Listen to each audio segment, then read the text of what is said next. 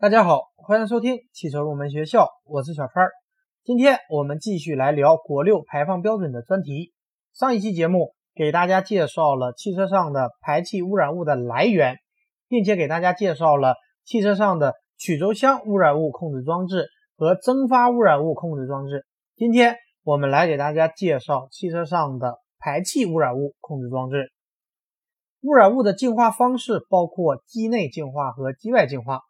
机内净化技术是从有害排放污染物的生成机理和影响因素出发，以改善发动机燃烧过程为核心，进而达到减少和抑制污染物生成的各种技术。我们把它们称之为机内净化技术。因为我们知道，汽车排气污染物的产生有两个主要的原因，一个是燃油燃烧不充分，一个是在高温高压环境下。多余空气中的氮气和氧气结合生成氮氧化物，所以说在机内充分燃烧以及减小燃烧室中燃烧后的温度和压力是减小汽车排气污染物的有效方法。但是机内净化技术效果往往是有限的，为了达到越来越严格的排放法规要求，在机内净化技术的基础之上，我们还要采用机外净化技术。机外净化技术是指利用设置在发动机外部的附加装置对排放污染物进行净化处理，然后再排入大气。这类技术我们把它称之为机外净化技术。接下来，我们就从机内净化和机外净化这两个方面分别来给大家介绍一下汽油车和柴油车上的排气污染物控制装置。首先，我们来讲一下汽油车机内净化技术。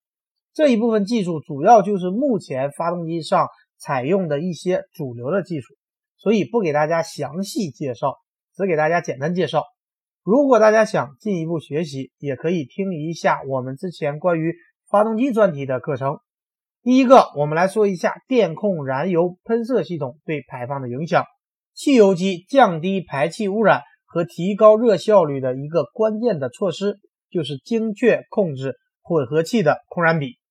电控燃油系统以电控单元 ECU 为控制中心，利用各种传感器检测发动机的各种状态和运行参数，经过计算机判断和计算，使发动机在各种不同工况下都能够获得最佳空燃比的混合气。根据不同工况下理论目标空燃比的要求，ECU 会计算出喷油持续时间，输送给喷油器一个喷油持续时间的。控制信号，实现目标控燃比。第二个，我们来说一下点火系统对排放的影响。点火系统主要通过点火提前角和火花质量对排放产生影响。氮氧化物的排放除了受到空燃比的影响之外，点火提前角的影响也很明显。减小点火提前角，既可以降低缸内气体的最高燃烧温度和燃烧压力，也可以缩短后燃产物的反应时间。这可以降低氮氧化物的排放，同时实验表明，点火提前角减小也可以使不完全燃烧的产物碳氢、一氧化碳等排放降低。但是，减小点火提前角会降低汽油机的热效率，使汽油机的动力性和经济性受到影响。所以说，点火提前角的选择是要兼顾排放性、动力性、经济性的一个折中的选择。另外，点火系统要采用高能点火，高能点火有助于提高燃烧速率，降低混合气较稀时的失火概率，使发动机可以燃用稍稀的混合气，从而减小了碳氢和一氧化碳的排放。而且在怠速时，高能点火也可以使碳氢排放有明显的下降。第三个，我们来说一下燃烧系统对排放的影响。首先是采用紧凑型燃烧室的设计。其次是优化缸内气体流动和优化压缩比，最后是减少活塞头部、火花塞和进排气门处存在的间隙，这些都对于减小排放是有利的。在汽油机机内净化技术这里，我重点来给大家介绍一个系统，就是废气再循环系统 EGR。EGR 是目前广泛采用的减少发动机氮氧化物生成的一种比较有效的方法。它和稍后我们马上讲到的三元催化转换器结合，能够获得更好的排放效果。它的工作原理是这样的：通过把发动机排出的一部分废气引入进气系统中，和新鲜混合气一起再进入气缸中燃烧，这样可以降低气缸内和排气管的最高温度，进而抑制氮氧化物的生成。因为氮氧化物是在高温和负氧条件下，氮气和氧气发生化学反应的产物。燃烧温度和氧浓度越高，持续时间越长，那么氮氧化物生成物也越多。而废气中氧含量比较低，主要是由氮气和二氧化碳构成。一部分废气通过 EGR 阀进入进气道和新鲜混合气混合，稀释了氧气的浓度，导致燃烧速率降低。另外，废气中的主要成分会提高新气体的比热容。这两个原因都会使燃烧温度降低，进而可以有效的抑制氮氧化物的生成。但是我们会发现，EGR 率过大时，燃烧速率太慢，燃烧开始不稳定，失火率也会增加，同时碳氢排放也会上升。而如果 EGR 率过小，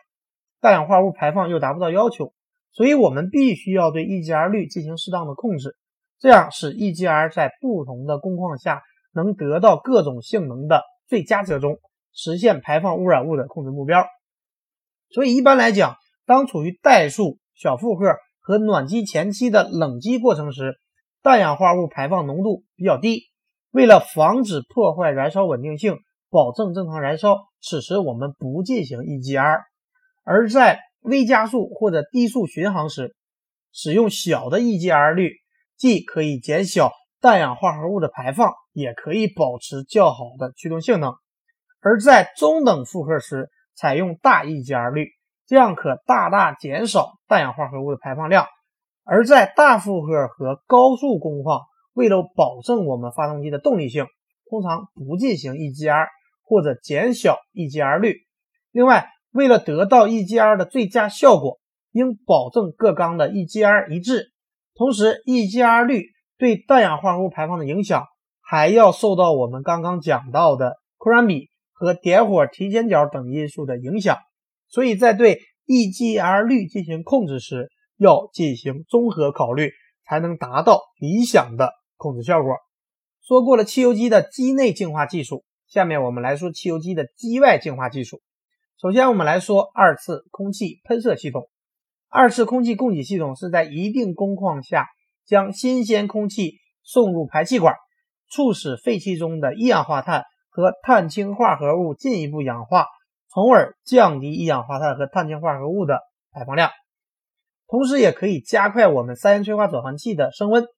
这种方法就像对着快要熄灭的火吹风，促使火焰继续燃烧。它的工作原理是这样的：向排气管导入新鲜空气，可以使碳氢和一氧化碳继续氧化。生成无害的水和二氧化碳，进而减小排放污染物。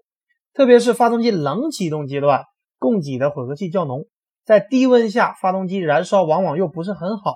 大量的碳氢和一氧化碳会排放到大气中去。而有了二次空气系统，排气管中的有害气体和喷入的新鲜空气发生氧化反应，同时未完全燃烧的碳氢和一氧化碳继续燃烧，可以快速预热三元催化转换器。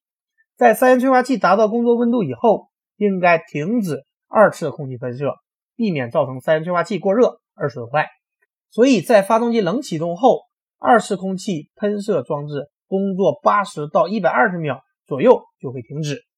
按照空气喷入的位置，二次空气喷射可以分为上游喷射和下游喷射，而按照结构和工作原理的不同，可以分为空气泵式和无泵式空气喷射系统。说过了二次空气喷射系统，下面我们来说一下三元催化转换器。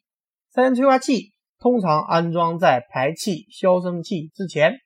三元催化器主要是由钢外壳、陶瓷载体和催化剂组成。当高温的汽车尾气通过净化装置时，三元催化器中的净化剂将增强一氧化碳、碳氢和氮氧化合物三种气体的活性，促使它进行一定的氧化还原化学反应。其中，一氧化碳在高温下氧化成无色无毒的二氧化碳气体，碳氢化合物在高温下氧化生成水和二氧化碳。氮氧化物还原成氮气和氧气，这样碳氢、一氧化碳和氮氧化物通过三元催化剂孔道时，就可以转化为无毒无害的水、氧气和氮气，净化了汽车的尾气。由于这种催化器可同时将废气中的三种主要有害物质转换为无害物质，所以叫做三元。三元催化器有两个重要的性能指标，一个是转换效率，一个是流动特性。流动特性主要是指三元催化器安装在我们排气系统中，会使发动机排气阻力增加，动力性和经济性恶化，所以要求催化转换器的流动阻力一般不超过五千帕。说完了三元催化器的组成和工作原理以及性能指标。我们再来说一下它的使用条件。第一点，装用三元催化器的发动机只能使用无铅汽油。如果使用加铅汽油，铅覆盖在催化剂表面会导致催化剂失效。除了铅以外，常见的毒性化学物还有燃料中的硫，还有润滑油中的锌和磷等等，这些也可能会导致我们三元催化器中毒。第二点，三元催化器只有当温度超过三百五十度时才能起催化反应，温度较低。转换器的转换效率急剧下降。一般来讲，催化剂的温度为四百到八百摄氏度时，净化率和使用寿命最高。而如果温度过高，催化剂过热，会加速老化，丧失催化功能，进而导致三元催化器失效。第三点，必须向发动机提供理论空燃比的混合气，才能保证三元催化器转换的效果是最好的。第四点。当发动机调整不当时，比如混合气过浓或者气缸失火，也可能会引起三元催化器过热。最后，我们来说一下三元催化转换器的失效检测。第一个方法是通过氧传感器信号进行检测，在三元催化器的前后各安装了一个氧传感器。当发动机在正常工作温度条件下，如果两个氧传感器信号波形基本相同，则说明三元催化器失效了。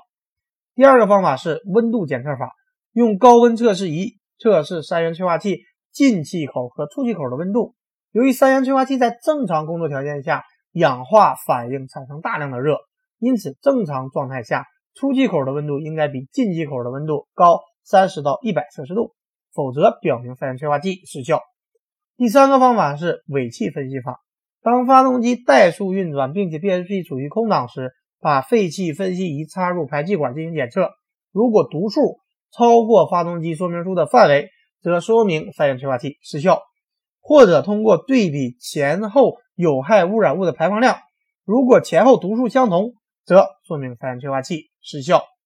好的，以上就是关于汽油机有害污染物控制的机内净化和机外净化技术。下一期节目，我们将给大家介绍柴油机上的机内。和机外净化技术，感谢大家收听今天的汽车入门学校，我们下期节目再会。